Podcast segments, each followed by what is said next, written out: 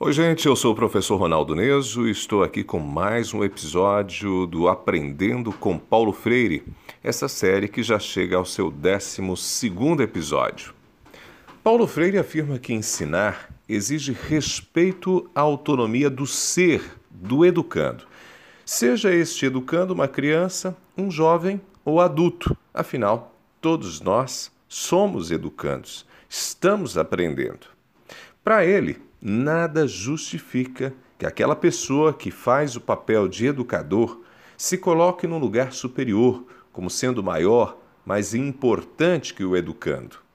Paulo Freire sustenta, abre aspas, o respeito à autonomia e à dignidade de cada um é um imperativo ético e não um favor que podemos ou não conceder uns aos outros. Fecha aspas. A declaração de Paulo Freire coloca-nos diante de uma questão de grande importância.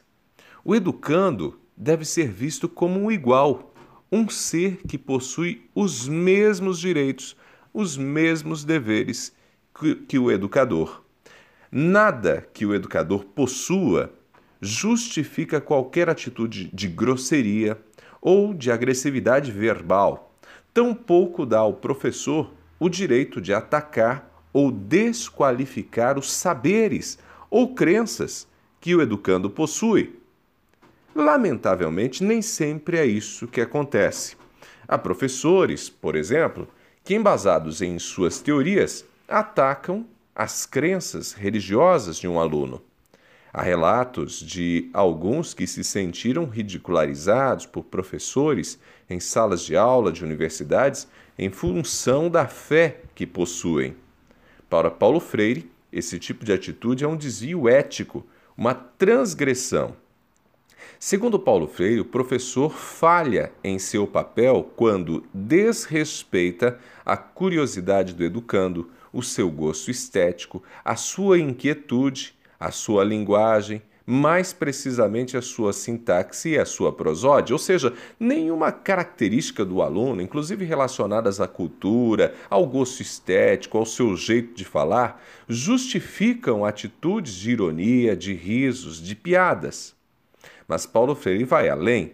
Ele diz que o professor que ironiza o aluno, que o minimiza, que manda que ele se ponha em seu lugar, ao mais tênue sinal de sua rebeldia legítima, tanto quanto o professor que se exime do cumprimento de seu dever de propor limites à liberdade do aluno, que se furta ao dever de ensinar, o professor que se furta a esse dever de estar respeitosamente presente à experiência formadora do educando, esse professor transgride os princípios fundamentalmente éticos de nossa existência. Note, que até mesmo os questionamentos mais atrevidos devem ser acolhidos pelo professor.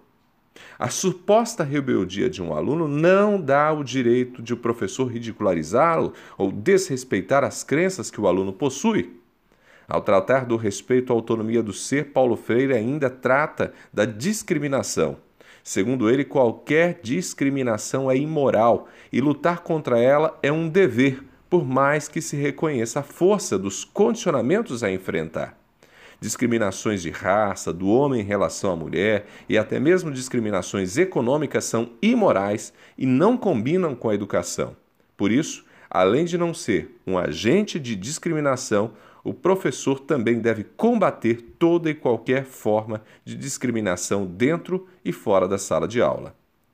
Por hora é isso, eu sou o professor Ronaldo Neso e você me encontra no ronaldoneso.com.